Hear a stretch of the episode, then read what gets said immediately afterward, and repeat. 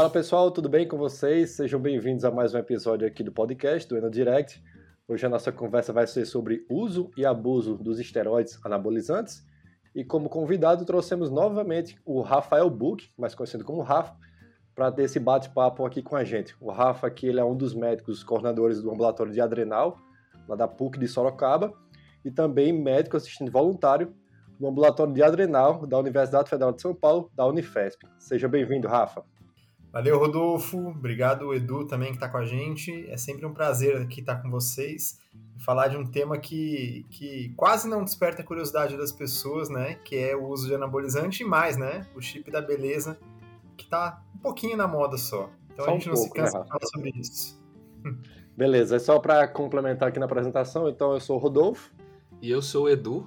Beleza, então, como um roteiro inicial, pessoal, nós vamos conversar né, sobre o o abuso dos esteroides anabolizantes. O Rafa vai explicar um pouquinho para a gente o que é que se configura, então, os esteroides anabolizantes, né, qual seria um pouco dessa epidemiologia, será que temos dados suficientes aqui no Brasil para ter esse bate-papo, as principais complicações desse abuso na nossa população, falar um pouco aí sobre o manejo desses pacientes que fazem o uso, como o Rafa já antecipou, o que seria então o famoso chip da beleza, né, a diferença entre o Iplanon, que algumas mulheres acabam fazendo uso também. Será que existe alguma indicação na literatura, existe esse respaldo pelas sociedades médicas? Né? E será que mulheres têm indicação de fazer o uso de testosterona? Então, Rafa ele vai explicar um pouquinho aqui para a gente nesse nosso podcast. Então, Rafa, para começar, existe alguma definição de que seria então os esteroides anabolizantes e temos dados na nossa literatura na médica aqui no Brasil que falam um pouco sobre esse abuso? Ótimo, Rodolfo. Então, só para a gente reiterar a importância de discutir isso, é, é, um tema extremamente comum, falado muito na imprensa leiga, muito pelas pessoas de maneira geral, e pouco dentro das universidades, pouco dentro entre os médicos sérios. E aí a maioria das pessoas acaba se atualizando sobre esses assuntos no Instagram, no TikTok, em outros lugares que a gente sabe que é, não tem qualquer é, é, é, é assim, respaldo, referência né? e, e, qualquer respaldo sobre literatura. Então, por isso que é importante pessoas sérias falarem sobre isso, que é o que a gente está fazendo aqui.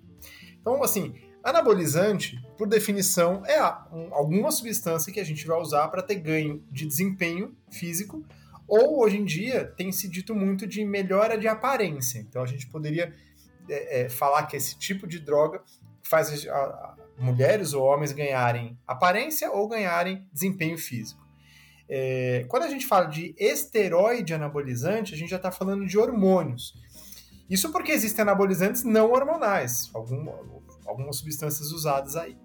É, talvez dos, dos esteroides anabolizantes, o mais famoso que todo mundo sempre lembra é, é a testosterona, que a gente vai falar adiante se tem indicação ou não, especialmente nas mulheres. Mas tem outros, hormônio de crescimento, GH, tem uns malucos que fazem doping com insulina, inclusive, porque a insulina é um hormônio também anabólico, enfim. É, as pessoas são muito criativas quando falam sobre esse tema, né? É, você perguntou se tem dado na literatura falando de prevalência ou qual que é o tamanho real do problema. É, não tem.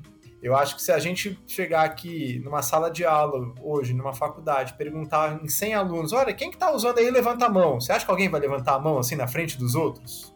Então é muito sub, sub, subnotificado, subdiagnosticado. Tem um trabalho brasileiro, já antigo, de uns 10 anos atrás, que foi feito em faculdade de educação física. E nessas faculdades de educação física foi perguntado de maneira anônima: você já usou? Tanto para professores quanto para alunos de educação física. E no estado de São Paulo foi mais ou menos 10% de respostas sim. Então, talvez essa seja a magnitude ali do, do nosso problema. 10% de todas as pessoas usando substâncias perigosas. Claro que professores e alunos de educação física é um público que está mais sujeito a ir para esse lado, mas é muita gente. Nos Estados Unidos, alguns trabalhos falam em torno de 4 a 5%. De qualquer maneira, é, 10% de 200 milhões de habitantes no Brasil são 20 milhões de pessoas em risco. É muita gente. Então a gente tem que discutir isso, esse tema tem que chegar no ouvido de todo mundo. Né? E Rafa, por que, que é tão debatido, né, tão discutido esse tema ultimamente? E quais seriam então as principais complicações que o uso, seja agudo por pouco tempo, ou por longos meses ou até anos, podem causar em termos de alterações metabólicas no nosso organismo? Pois é, o tema é muito discutido porque, assim como qualquer droga, é muito bom usar a droga. Né? Então, é, ninguém discute que, que traz algum, algum ganho usar a testosterona. Qualquer um de nós aqui que começasse a aplicar a testosterona vai melhorar nosso desempenho físico, vai fazer você ganhar massa muscular, vai fazer você perder gordura, vai fazer você ter mais disposição, vai melhorar o libido. Então, é gostoso usar a substância, vamos dizer assim. Por outro lado, a gente como médico tem que estar sempre colocando na balança e quando a gente prescreve alguma coisa, a gente tem que ter o benefício superando o risco, porque a partir do momento que o risco é maior do que o benefício, na medicina a gente não deve fazer isso. E quando a gente fala de drogas anabolizantes, especialmente a testosterona, a gente sabe que os riscos superam os benefícios. Isso é muito dito porque desde os anos 80 a gente tem um culto à beleza, um culto à forma. Se a gente parar para pensar, por muitos e muitos anos, os super-heróis Rambo, Bom, Rambo é mais pra gente velha, né? Que nem eu, né? Não, talvez não seja do tempo de vocês. Mas eram super-heróis fortes, musculosos. Você nunca vê um super-herói obeso, né? Por exemplo. Modelos é, é, todas magras, bonitas. Famosos estimulando o uso do chip, inclusive, que nós vamos falar mais pra frente. Então, é muito debatido porque parece um ótimo negócio e ninguém fala do lado ruim. Ótimo. O que, que pode causar de ruim o uso desse tipo de substância? Então, eu vou focar mais na testosterona porque é o que desperta mais curiosidade nas pessoas. Vamos pensar o seguinte: testosterona é um anabolizante, como a gente já falou, faz crescer massa muscular. Só que as pessoas acham que anabolizante significa que vai crescer o músculo da barriga, do braço e da perna e esquece que a gente tem músculo no coração, esquece que a gente tem músculo nas artérias, em outros órgãos. Então, lindo, você vai ficar com o braço mais forte mas o seu músculo cardíaco também vai ficar hipertrofiado, vai crescer de tamanho. Então, doenças cardíacas, arritmias, insuficiência cardíaca é uma das complicações mais comuns nos pacientes, nas pessoas que usam esse tipo de substância. Outra, outra coisa, a testosterona ela aumenta os glóbulos vermelhos do nosso sangue, a hemoglobina, o hematócrito. Isso é bom por um lado, porque aumenta o transporte de oxigênio, e isso vai fazer com que tenha mais disposição para fazer um exercício, uma resistência maior, mas também aumenta a viscosidade do sangue. E aí isso leva à formação de coágulos, podendo dar trombose, infarto, AVC. Vejam, as pessoas têm medo de usar anti, anti, é, é, anticoncepcional, que é uma droga segura e tal, mas não tem medo de usar testosterona porque acha que não tem problema. Mais um efeito comum disso daí. A testosterona é metabolizada no nosso fígado então, se você não tem uma deficiência do hormônio e está usando por fora, você vai ter um fígado sobrecarregado e isso vai te levar a uma hepatopatia, uma cirrose hepática, por exemplo, e até um hepatocarcinoma. E por fim, algo que não é muito dito, falado, mas que acontece muito, é que a testosterona é um hormônio que mexe com a parte psiquiátrica também. Tem um trabalho é, numa revista de psiquiatria há um tempo que mostra que 20% dos usuários de anabolizantes é, cometeram algum crime violento durante a vida. 20% daqueles 10 que eu falei que usam é muita gente. E crimes violentos é estupro, é homicídio, não é coisa pequena, não.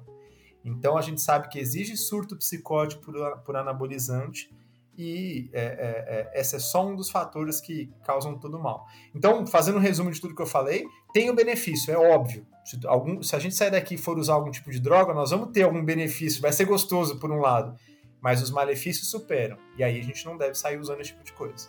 Legal, Rafa. E, e isso que você falou, né? É, acho que reflete muito também a, a mentalidade assim das pessoas hoje em dia, né? Hoje em dia a gente vê uma população muito imediatista por, por resultado, né? Muitas vezes isso leva as pessoas a tomarem decisões que pode ser até que no curto prazo ela tenha algum benefício, né, ponto de vista estético nesse caso, mas eu acho que elas desconsideram os riscos a longo prazo. E esses riscos a longo prazo, muitas vezes eles não são muito palpáveis para a população leiga, inclusive para muitos médicos, né? Por quê? uma coisa que pode ser que ela veja daqui a um ano, daqui a três anos, daqui a cinco anos, daqui a dez anos, né? Que é quando a gente avalia, por exemplo, desfechos cardiovasculares, né? A gente não vai colocar um prazo de seis meses, um ano é muito pouco tempo, né, para a gente avaliar esse tipo de desfecho, principalmente numa pessoa jovem, que é o que a gente está falando quando a gente está falando de população que faz uso, né, principalmente de, de esteroides anabolizantes. E aqui tem essa questão que você falou também, assim, as complicações, elas, a gente pode passear por todos os sistemas aqui, né? A gente pode falar de fâneros, né, de pele, aumento de oleosidade, acne, alopécia, é, em mulheres vai causar aí, né, hirsutismo, aumento de pelo, surgimento até de, de barba, eventualmente, alteração de voz, né, clitoromegalia em mulheres que são alterações com uma grande irreversibilidade, né? Isso o mais importante. Não só isso, como você falou, alterações cardiovasculares, alterações lipídicas, né? Aumentar o LDL, reduzir o HDL, que são alterações que se sabe que são fatores de risco para doença cardiovascular. E qual que você falou também, o estado de hipercoagulabilidade, né, pela policitemia. Então a gente vê que o problema é muito mais tá muito mais profundo, né? O problema, é. o buraco está muito mais embaixo. E tem duas coisas, Edu, que, que, que são muito problemáticas, na minha opinião, é que primeiro que assim, as pessoas que estimulam usar disso sempre falam só o lado bom. Então, inclusive muitos colegas, é triste que isso aconteça, mas muitos colegas que dão esse tipo de substância, estimulam para os pacientes dele, né? É, só contam o lado bom, não contam o lado ruim, né? E, e aí você cria um ambiente onde tem tanta gente usando, e aí você olha para o lado e fala, pô, o cara tá, começou a usar e ganhou músculo, perdeu celulite, a mulher, o libido melhorou e tal. Ah, por que, que eu também não posso usar? Então esse é um problema. E o segundo problema é que eu separar, eu, hoje eu, eu separo em, em, de duas maneiras o uso dessas substâncias. assim. Um é o cara que sabe que é errado, e o cara quer correr o risco e, e sabe que está fazendo algo que não deveria. Vamos pegar um exemplo. O cara que está na academia, que está se injetando testosterona de cavalo, que isso existe, eu tenho certeza que ele sabe que isso é errado. Mas o cara está querendo correr esse risco. Mas mais grave ainda, eu acho que é hoje a banalização e pessoas usando sem saber que isso é proibido. Quantas mulheres não estão usando testosterona por aí, porque foi prescrito pelo ginecologista dela, e ela nem sabe que isso é proibido, porque não foi dito a ela. E aí eu acho que isso é mais preocupante, né? Porque o cara que sabe que é proibido e está usando, a vida dele, ele está correndo risco por conta dele. Mas a, a pessoa, a mulher em especial que está usando porque foi indicada pelo ginecologista de confiança dela, ela está se expondo ao risco sem nem saber que isso é proibido, que ela, aquilo ali é proibido, né? Isso Exatamente, é mais preocupante para mim. E, e, eu acho que isso é muito interessante, né? Que acho que o o que preocupa mais a gente aqui, né, que está discutindo isso nesse podcast, é justamente a questão da desinformação a respeito do tema, né? Porque, igual você falou, uma coisa é o cara que ele sabe que ele está usando doses maiores, ele, ele sabe que ele não deveria estar tá fazendo aquilo, ele sabe das complicações e ele está consciente dos riscos. Agora, uma outra coisa é usar um discurso desinformativo para justificar uma má prática médica. Né? Então você chegar e falar assim: ah, dosei a sua testosterona, dosei a testosterona numa mulher saudável, assintomática, que a gente já vai discutir se isso realmente é, essa conduta está correta ou não.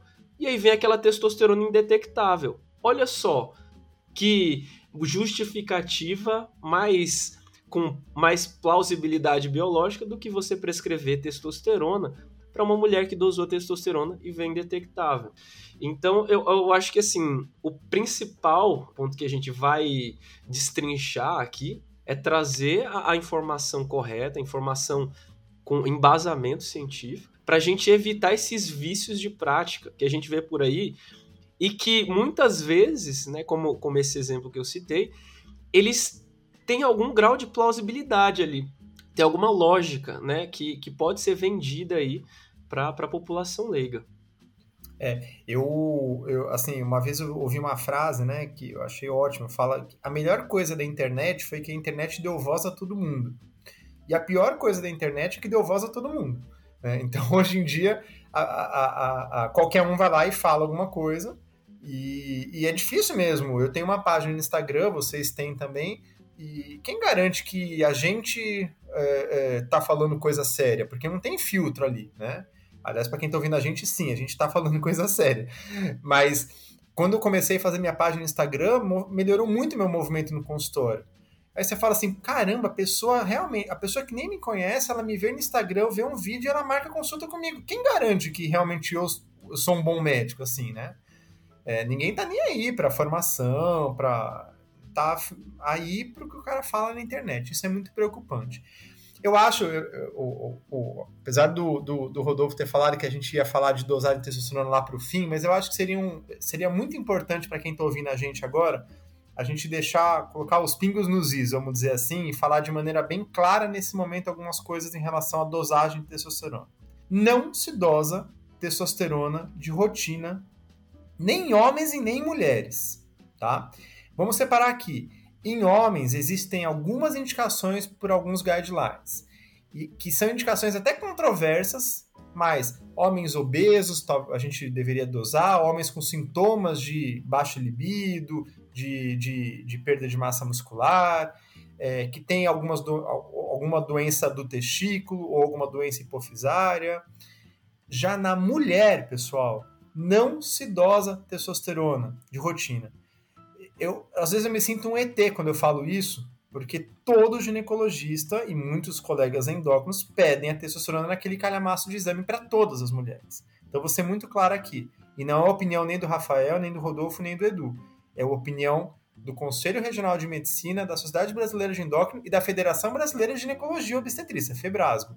Só se deve dosar testosterona em mulher se eu estou suspeitando que ela esteja alta por uma doença de excesso, ovário policístico, a mulher que tem muito pelo, muita acne, é, que a gente suspeita de um tumor e qualquer coisa do tipo. Dosar de rotina não tem nenhum valor principalmente dosar para ver se ela está baixa.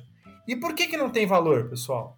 Porque o exame de testosterona foi feito, a metodologia dele foi criada para é, contar, para identificar valores altos de testo, que são os valores nossos de homem. Testosterona para mulher, o exame ele não consegue discriminar se ele está baixo ou não. Então, vir uma testosterona numa mulher de 10, de 20, de 30, de 40 ou de 50 é, um, é a mesma coisa do ponto de vista prático, porque o exame não tem essa acurácia. E o que o Edu falou é muito comum. Você pede uma testosterona para mulher, vem uma testosterona de 5, ela fala, nossa, tá baixo. E aí vamos repor testosterona, vamos tomar. Parece muito lógico isso, né? A questão é que o médico que pediu esse exame, ele já cometeu um erro daí. Não deveria ter sido pedido esse exame. Então, pede uma testosterona, um exame que não deveria, faz um diagnóstico que não existe e dá um tratamento que não deveria ser dado. E aí, a coisa está feita aí. Né? Então, de maneira muito clara para repetir, não se dosa testosterona em mulheres de rotina. Tá? Existe algum momento que a gente pode dar testosterona? Então, vamos separar de novo. Para homens, a testosterona é um hormônio muito importante em nós homens. Então, quando a gente tem uma deficiência comprovada de testosterona, que pelo guideline da Endocrine Society fala que a gente precisa dosar pelo menos duas vezes pela manhã em dias diferentes, se eu tenho uma deficiência, eu posso sim repor, como qualquer doença hormonal, vou repor o hormônio. Na mulher, não existe praticamente nenhuma indicação de usar testosterona hoje em dia no Brasil. Existe uma única indicação que chama transtorno do desejo hipoativo. É uma doença que não é uma doença hormonal, é uma doença psiquiátrica, onde existem critérios para se chegar a esse diagnóstico. E pasmem, os critérios para chegar nesse diagnóstico, transtorno do desejo hipoativo, não inclui a dosagem da testosterona. Né? É um, é, são várias perguntas para se chegar a esse diagnóstico. Então, essa seria a única indicação de usar testo. Ah, meu libido, tá, meu libido tá baixo, posso usar? Não. Ah, eu tô perdendo massa muscular, posso usar? Não. Ah, eu tô na menopausa, eu preciso usar? Não. Só se usaria testosterona nesse diagnóstico psiquiátrico, que é um diagnóstico de exceção, muito difícil de ser feito e que é um diagnóstico do psiquiatra, não é do ginecologista nem do, do, do endocrinologista. Boa, Rafa. E legal você ter falado isso, né, da, da indicação, que acho que tem alguns pontos, né, que, que a gente precisa ressaltar, né? Primeiro, igual isso que você falou, um diagnóstico de exclusão. Você precisa ir lá fazer uma série de perguntas, avaliar se ela não tem nenhuma alguma causa orgânica, avaliar se ela não está usando alguma medicação que possa estar tá interferindo, né, causando esse é, baixo desejo sexual, essa baixa libido, né? A, a, a, lista de medicações, assim, eu duvido alguém encontrar uma paciente que, que não faça uso de pelo menos uma delas, que inclui antidepressivos, alguns antihipertensivos, né? E é claro, também, se ela estiver fazendo uso de alguma, alguma medicação hormonal, também isso também pode é, falsear, né? E aí você, uma vez que você excluiu tudo isso, é uma possibilidade você prescrever a testosterona para ela. E aqui vale ressaltar que é uma dose muito baixa, né? A dose com, com evidência de, de benefício aí no distúrbio proativo do desejo sexual, a gente está falando aqui de 300 microgramas aí duas vezes por semana, né? Mas é muito, muito, muito longe da dose que a gente vê sendo prescrita por aí, né? Que às vezes é dose 15, 20, 30 vezes do, as doses fisiológicas que a gente costuma usar para tratamento do hipogonadismo, né? Que é a, a, indicação da gente fazer reposição, né? Então acho que a grande questão aqui que você pode falar melhor, né, Rafa? Eu acho que tem uma confusão muito grande, né, na, na população, tanto na, na população leiga quanto na, na, na população médica, né, nos profissionais de saúde não especialistas que é entender o que, que é repor um hormônio e o que, que é fazer um uso abusivo, né? Fazer um uso acima daquilo que está da sua faixa de normalidade. Comenta mais aí, Rafa. Isso, na verdade, hoje em dia está muito na moda alguns termos, né? No nosso meio, é, modulação hormonal, otimização tal. E aí eu entendo os pacientes ficarem confusos, porque eles recebem tanta informação, tanta fala-se tanta coisa que fica confuso. É, eu tenho uma aula que eu dou sobre é, esse tema e eu costumo falar que o meu sonho é dar essa aula no meio da novela da Globo, assim, porque essa aula não é aula para médicos, é aula para as pessoas. Reposição hormonal dentro da endocrinologia é você repor o hormônio que falta. Em quem tem hipotireoidismo, eu dou levotiroxina. Em quem tem insuficiência adrenal, eu dou cortisol. Em quem tem um homem que tenha deficiência de testosterona, eu vou dar testosterona. Agora, na mulher, não existe esse diagnóstico de deficiência de testosterona, porque a testosterona na mulher é um hormônio secundário, para não dizer terciário, na verdade. Então, não existe essa prescrição de testosterona para mulher baseado numa deficiência, até porque eu já disse que o exame não consegue comprovar isso. E mesmo no transtorno do desejo hipativo que o Edu acabou de falar, a gente enfrenta um problema. No Brasil, a única apresentação de testosterona é, chancelada pela Anvisa, que você vai na farmácia e compra ali, legalizado tal, é a formulação injetável para homens. Então, no Brasil, teoricamente, não existe liberação, nenhuma medicação comercialmente disponível para mulheres usarem testosterona. E aí a gente já vai enfrentar um outro problema, que é fazer manipulado. E que aí a gente pode também, é tema de outro podcast, medicação manipulada os vários problemas que isso pode existir. Então, olha que complicado quem estiver ouvindo a gente aqui. É um diagnóstico errado, porque o exame não deveria ter sido pedido, um tratamento que não deve ser usado. Quando se usa, é um tratamento que você não sabe a procedência, porque isso não é vendido na farmácia, tem que ser manipulado. Então, assim, 99% das mulheres hoje usando testosterona por aí não tem indicação e estão usando uma substância proibida no nosso país. E deveria ser repensado isso. E só lembrando que para o transtorno do desejo sexual, os maiores trabalhos eles são para as mulheres na menopausa. Porque a gente ocorre é cada vez mulheres mais jovens querendo fazer o uso da medicação. Primeiro, que não tem indicação, e segundo, que não tem respaldo na literatura sobre esse tipo de faixa etária. Então, só lembrando aí, pessoal, que os maiores trabalhos, como o Rafa já frisou aqui, é, para fazer alguma espécie de reposição com testosterona são para mulheres na menopausa que estão sintomáticas a despeito de um diagnóstico de exclusão de outras patologias e de uso de outras medicações. Então, é uma coisa muito, muito selecionada aqui, né? Isso, e Rodolfo, só vale a pena a gente, para quem está ouvindo, para quem tá ouvindo só, a gente dar nome aos bois, né, e separar as coisas. Terapia de reposição hormonal na menopausa é respeitado as contraindicações e feito da maneira correta, é super bem-vinda, tem extremamente vários benefícios com muito poucos riscos.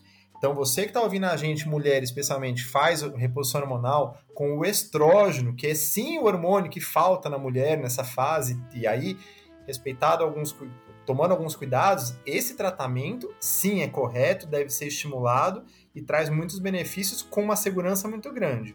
Agora, dar testosterona para uma mulher na menopausa de rotina é errado e o, o médico que está fazendo isso não merece a tua, a tua consulta ali, porque ele está fazendo algo errado. E Rafa, é, falando um pouquinho sobre o uso abusivo de esteroides anabolizantes, existem vários tipos no mercado, desde as formas parenterais, as formas orais, existe o que tem mais um perfil anabólico, androgênico. Explica um pouquinho, comenta um pouquinho aí para o pessoal que está escutando a gente, qual seria de forma sintética, né, resumida, esses tipos e as principais formas que o pessoal acaba é, fazendo a aplicação. Pois é, assim, tudo que a gente, a, ou a maioria das coisas que a gente fala é, em relação a anabolizante, é, é, tem muito pouco estudo, porque na verdade, se é uma droga proibida, é, é, é, a gente não consegue fazer estudos de larga escala sobre essas coisas. Né?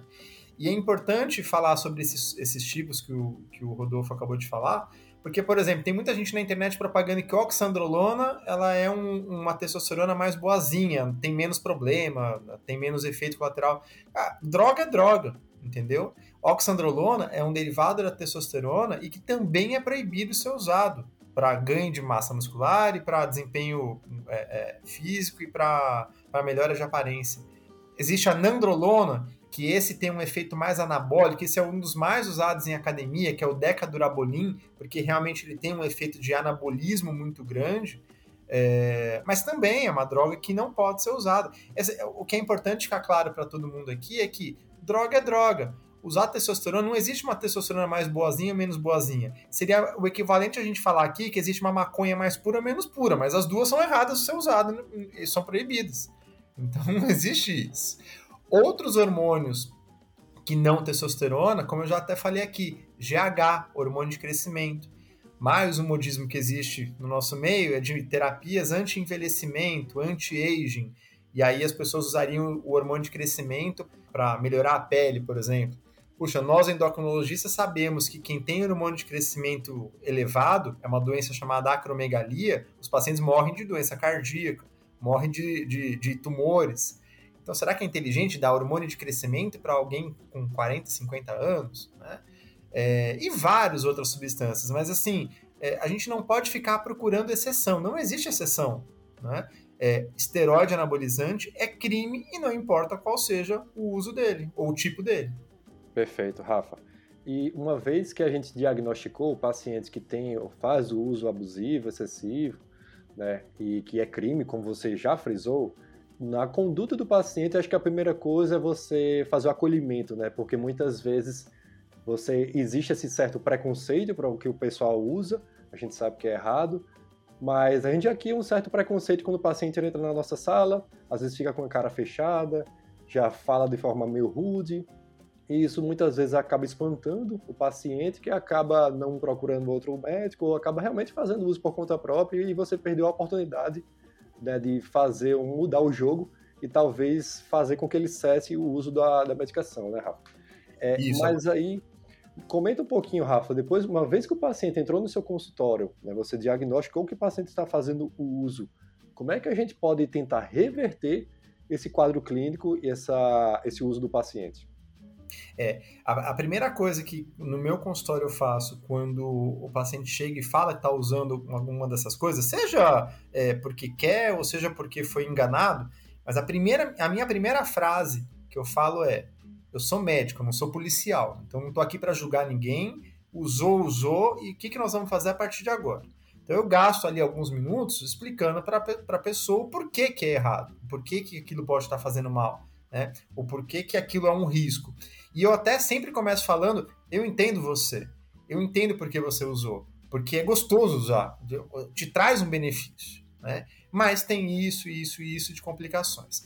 E aí eu poderia comparar é, é, esse tratamento como qualquer vício em qualquer tipo de droga. É, o paciente, se ele é rígido em eu quero usar, é, a gente tem que fazer a nossa parte de informá-lo que isso é errado. Agora, se ele não está aberto a querer parar, ele sabe agora o que, que ele está, as consequências e é uma opção dele. Agora, o paciente que dá alguma brecha para a gente de falar, olha, puxa, eu não sabia disso tal, esse a gente tem que realmente acolher e falar, olha, dá para sair dessa, dá para melhorar. Entre aspas, tem vida sem o anabolizante, né? E aí é importante a gente esclarecer para ele que, como qualquer tipo de droga, é difícil sim parar, vai ter uma certa abstinência, você vai sentir falta, mas a gente tem que tomar o primeiro passo. É, especialmente homens, quando usam derivados de testosterona, a gente tem uma atrofia do nosso testículo. E a nossa testosterona endógena, nossa, do homem, é, ela realmente, quando o paciente está usando por fora, a nossa testo vai lá para baixo. Ao parar a testosterona, você passa por um período, sim, de um hipogonadismo, de falta de testosterona. Então, existem alguns protocolos de algumas medicações que a gente pode usar para que esse, esse testículo recupere mais rápido. Um deles, eu não, eu não vou dar aqui uma receita de bolo, porque seria algo até imprudente eu falar, mas uma dessas drogas seria o clomifeno. O clomifeno é uma droga que estimula as células produtoras de, de espermatozoide, de testosterona ali a proliferarem, talvez recuperar esse eixo um pouco mais rápido. E existem alguns outros protocolos que aí é muito individualizado. Agora, na mulher usando testosterona, você tem que tirar. E, e, e, se é o caso de uma mulher na menopausa, oferecer a reposição hormonal correta, legal. Legal do ponto de vista boa, mas também do ponto de vista de lei, que é a terapia com estrógeno, quase sempre é suficiente para suprir todas as necessidades dela. Explica um pouquinho também para a gente, porque, como você falou, o paciente pode ter várias complicações agudas e crônicas, atrofia testicular, redução de espermatogênese. Na mulher, o Edu já falou, engrossamento de voz, surtismo. Existe é, essa espermatogênese, é irreversível? Existe algumas condições que são é, facilmente reversíveis? Existe um tempo médio de reversão dos pacientes? Olha, eu, eu adoraria responder assim, não, é, é, grave demais e não reverte tal. Mas não vamos também contar mentiras. Na maioria das pessoas que usa isso, os sintomas eles são reversíveis sim. Na maioria dos casos, teu organismo volta ao normal depois de algum tempo. Em algumas pessoas um tempo maior, em outras um tempo menor. E isso, no fim das contas, é até não é, eu não estou falando que volta ao normal para estimular as pessoas a usarem, pelo contrário, é para estimular as pessoas a pararem, porque o organismo delas podem se recuperar e voltar completamente ao normal. É, existe um sinal, uma coisa que é irreversível na mulher que usa uh, derivado de testosterona, que é a hipertrofia de corda vocal, e, que é o engrossamento da voz. Isso não volta ao normal. Tá? É até uma coisa curiosa, eu não sei explicar o porquê, mas não volta ao normal. Agora, a capacidade reprodutiva, por exemplo, na enorme maioria dos pacientes volta sim ao normal. Casos de exceção, não, mas não é a regra, são de exceção. Eu tenho um caso de um amigo meu, que também acabou virando meu paciente. Olhem só que coisa, né? Ele tinha uma testosterona de 500 então, para quem está ouvindo a gente normal, é ali de 300 a 900 no homem. Tinha de 500, ou seja, normal. Foi num médico em São Paulo, desses que, que atendem um monte de famosos e tal. Ah, passou o tal dos ciclos, né? Os ciclos de anabolizantes, e que, e, assim, são doses absurdas. Ele foi para uma testosterona de 2000. E aí, ele, ele me mandou mensagem: ah, o que, que você acha tal? Daí dei um, uma bela bronca nele, ele é meu amigo, então, assim, fui bem duro mesmo. Falei, cara, para com isso tal. Ele parou. E aí foi, foi interessante, foi um aprendizado muito legal para mim, porque eu fui dosando a testo dele mês a mês. E olhem só, ele tinha 500, foi para 2000. Quando ele parou, quatro semanas depois, ele tinha uma testo de 110. Ou seja, ele que não tinha nenhuma doença, agora ele tem uma doença. Né? Agora ele tem um hipogonadismo. De 110, depois de mais um mês, foi para 180 depois, é, como estava demorando muito, eu entrei com clomifeno para ele. Passados seis meses, ele ainda não tinha atingido a testosterona é, basal, normal dele. Então vejam que realmente causa um estrago. E esse meu amigo ele fez ali acho que três ou quatro aplicações, o que para as pessoas que usam muito é pouco. E em seis meses ele ainda está sofrendo consequência disso. Então não dá para brincar com isso. Não.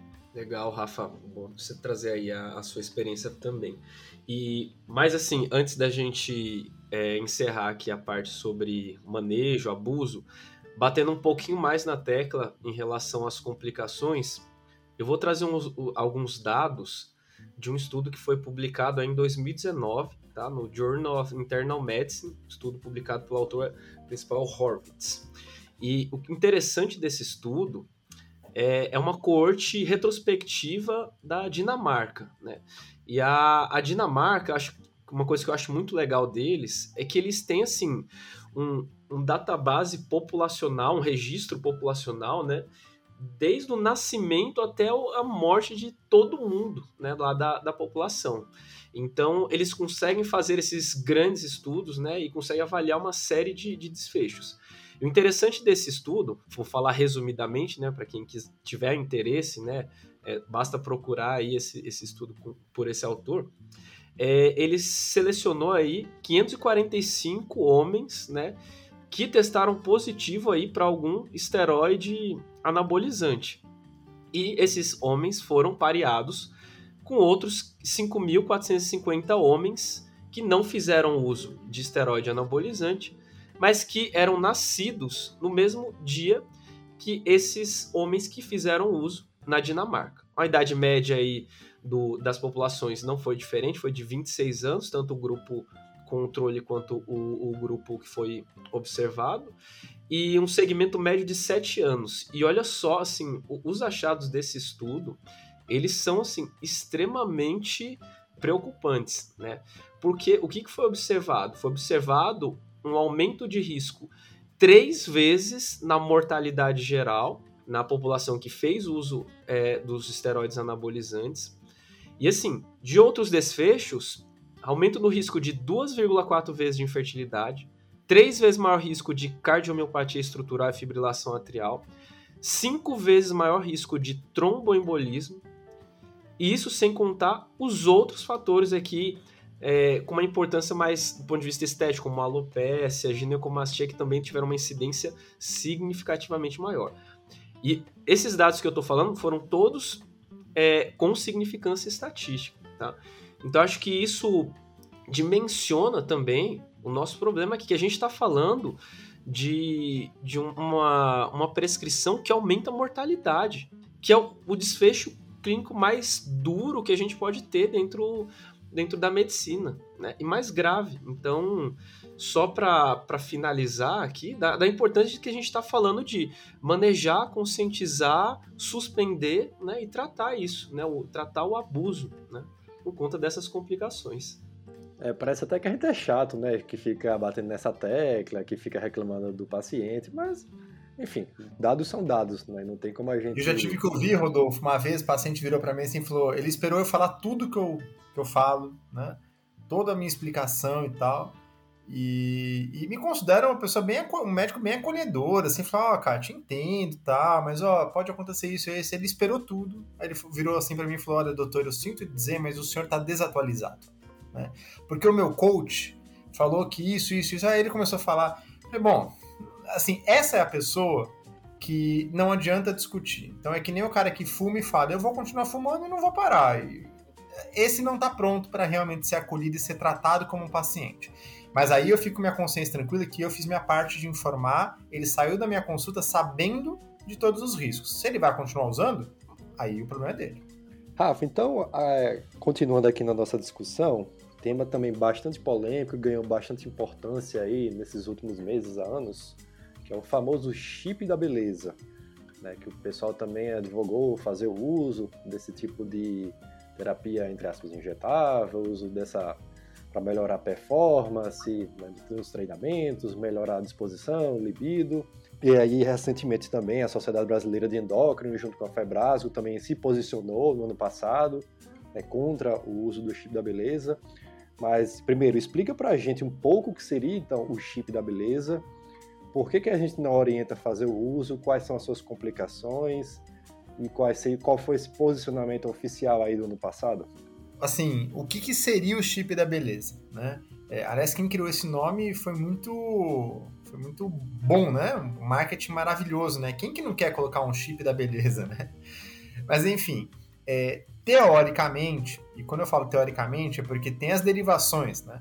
Como isso daí, eu brinco com, no consultório, né? Como isso daí, esse remédio, né? Esse dispositivo, você não vai na drogazina, na droga raia comprar, isso é feito manipulado, então as pessoas manipulam e colocam o que querem de hormônio nesses chips. Mas o chip da beleza tradicional é um chip que tem um hormônio chamado gestrinona.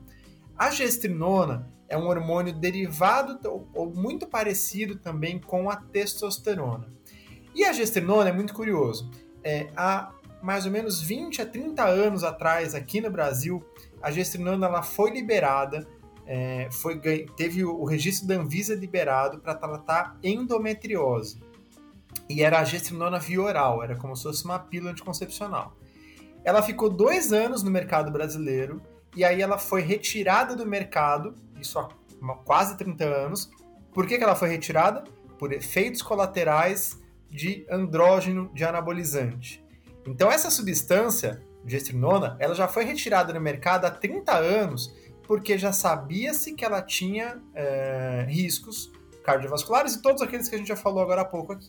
E aí ninguém sabe exatamente o porquê e da onde surgiu, resolveram reviver, ressuscitar a tal da gestrinona em forma de chip, que, como a gente já falou no, no, no nosso podcast, é, se você está usando um hormônio parecido com a testo, sim, você vai ganhar beleza, vamos dizer assim. Você vai ganhar massa muscular, vai melhorar o seu libido, não se discute isso. Mas você está usando uma droga anabolizante, com todos os riscos que a gente já contou aqui. Então, a gestrinona, como tratamento para endometriose, ela já foi rechaçada, ela já foi, é, já foi estudada e sabe-se que é um péssimo tratamento para endometriose. E por que, que a gente está usando ela agora? É mais um abuso do nosso meio, mais uma substância sendo usada para o mal e que já foi retirada do nosso mercado há muitos anos. Quem está ouvindo a gente, eu não sei se vocês sabem, é, a, se você entrar no site da Anvisa, que é a agência que regula as medicações no Brasil, nenhuma substância, nenhum remédio pode ser vendido no Brasil se não tem o um registro na Anvisa. Eu não sei se vocês lembram na época do Covid, teve aquela discussão de é, vacina, a Anvisa vai fazer a liberação emergencial ou não, porque sem a Anvisa liberar, nada pode ser usado. E se vocês procurarem gestrinona no site da Anvisa, diz que não existe então, todo mundo aí que está prescrevendo, está usando gestrinona, está usando algo que o governo brasileiro, a agência brasileira, não reconhece, não pode usar. Ainda assim, as sociedades médicas responsáveis tiveram que se posicionar uma vez que o abuso foi tão grande.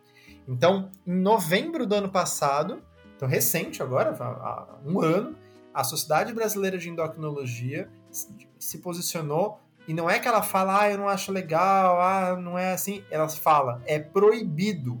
Re... Aliás, o comunicado diz, rechaça veementemente o uso. Tá? E é até interessante no posicionamento da nossa sociedade de endócrino, ele a frase é assim: a SBEM também não reconhece. Por que, que a SBEM fala também? Porque alguns dias antes, a FEBRASGO, que é a Federação Brasileira de Ginecologia e Obstetrícia, soltou um comunicado também dizendo que não deve ser usado. É, mais ainda, a Sociedade Brasileira de Endócrino, além de se posicionar falando que isso é, que é contra e que não deve ser usada, ela fez uma, um pedido para a Anvisa colocar a gestrinona numa lista de coisas proibidas. Não só que não deve usar, mas como algo proibido. E aí, eu vou citar a data aqui. Dia 27 de dezembro do ano passado, a Anvisa colocou a gestrinona numa lista de, de drogas chamadas C5. São drogas esteroides anabolizantes. Hoje a gestrinona está na mesma lista da testosterona e de todos os outros anabolizantes que a gente conhece. Então, assim, se vocês não estão acreditando no que o Rafael está falando, no que o Rodolfo está falando, no que o Edu está falando, vamos tentar acreditar nos órgãos que regulam isso no Brasil. Então, a Sociedade Brasileira de Endócrino diz que é proibido, a Febraso diz que é proibido, o Ministério da Saúde diz que é proibido, a Anvisa diz que é proibido.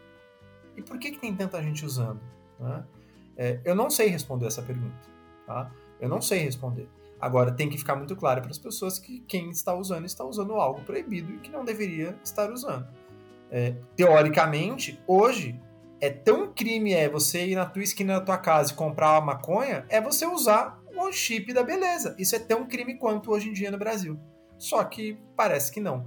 Aí é uma questão de fiscalização, aí, enfim, aí é, a gente pode ficar é, procurando razões para isso. Mas é muito importante ficar claro essa, essa questão para todos. Boa, Rafa. Legal. E, e agora, é, perguntando, você falou sobre o chip da beleza, né, que é um implante hormonal aí de gestrinona. Mas, Rafa, é, existem outros outras formas de implante hormonal, existem outros hormônios que são implantados aí no subcutâneo. Existe algum que é seguro e que a gente possa prescrever? É, ótima pergunta, e você vê como, como as, as coisas são, né, Edu? As pessoas muitas vezes têm medo de, de comprar um remédio que, que, que, a gente dá, que vai na farmácia, que tem bula, né? Então, por, vocês devem viver isso, né? Muitas vezes você quer prescrever uma reposição hormonal para mulher na menopausa, que tem todo ali estudos de segurança tal, e a mulher tem muito medo. Tem muito ginecologista até que tem fala, ah, eu sou contra a reposição hormonal, porque tem, aumenta o risco de câncer de mama tal. E a gente não tem, as pessoas não têm medo de implantar alguma coisa no corpo delas. Isso é muito doido na minha cabeça, assim. Né? Antes de responder exatamente essa pergunta, eu lembrei de, um, de um algo super interessante para ser dito aqui. É, vocês, vocês sabem quanto custa colocar um chip da beleza? Falem aí vocês dois aí. Vocês já ouviram falar quanto, quanto custa isso? Ah, tem de todos os preços. Já vem de 5 mil, 8 mil, 10 mil. Ou seja, é, nada depende do número, depende do número de seguidores que você tem. É, é proporcional. é.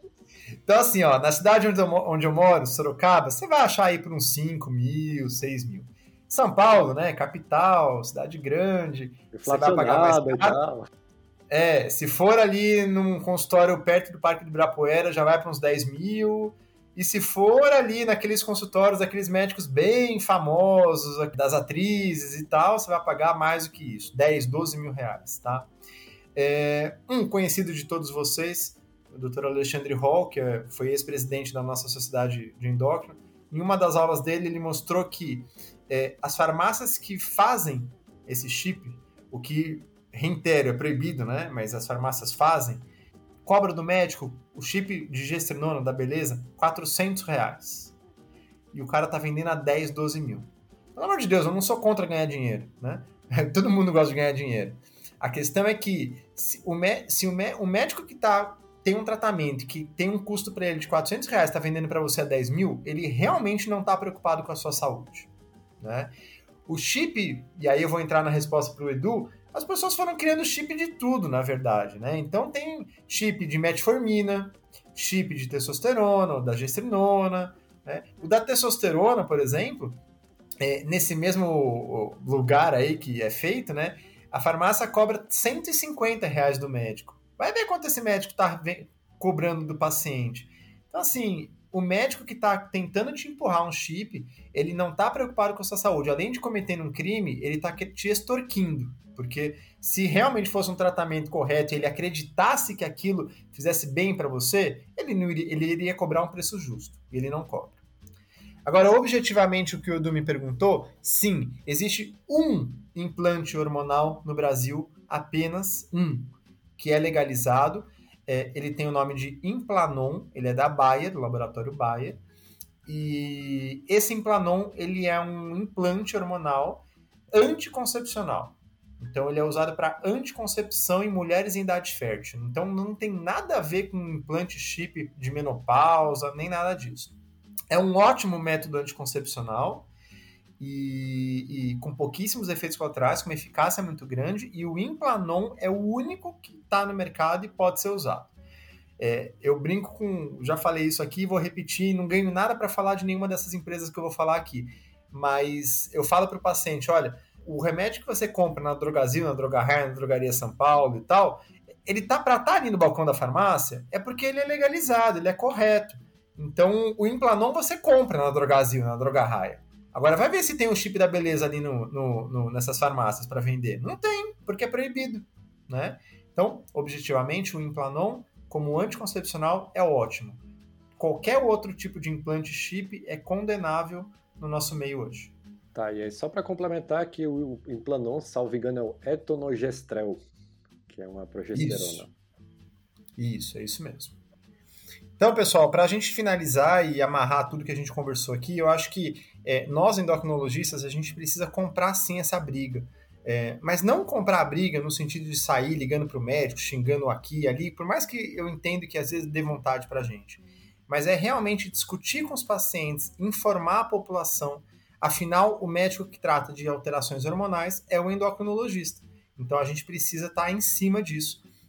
E sempre orientando durante as consultas é, é, os pacientes de o que, que, é liberado, o que, que não é, o que, que pode ser usado, o que, que não pode ser usado. E como mensagem final, eu insisto novamente aqui: chip da beleza é proibido, implantes hormonais, com exceção do implanon, é proibido. Testosterona só se usa em homem com deficiência. Usa testosterona em mulher? Quase nunca. Não se dosa testosterona em mulher.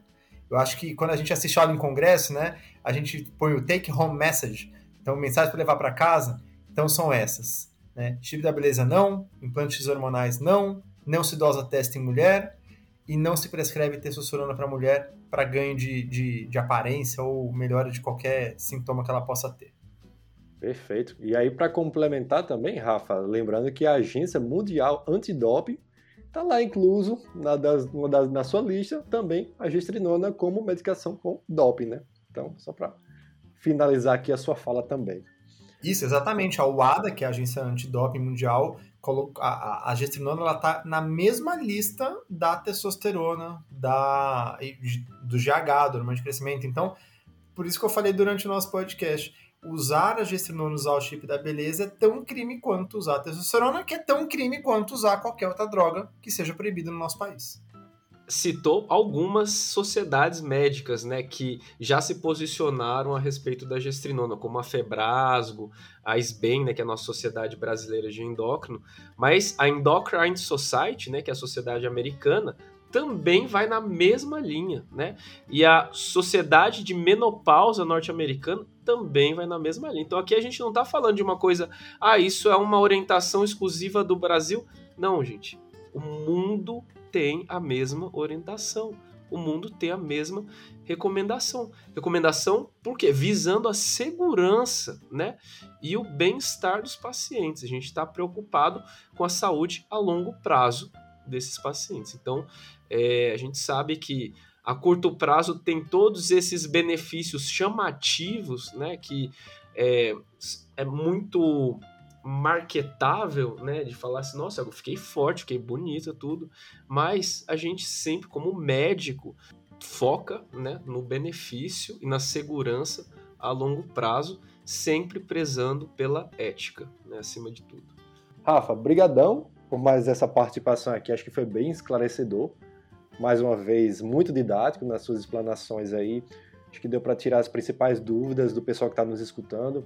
Então, obrigado demais aí por ter participado desse podcast. Imagina, eu que agradeço, estou sempre disponível aqui para vocês.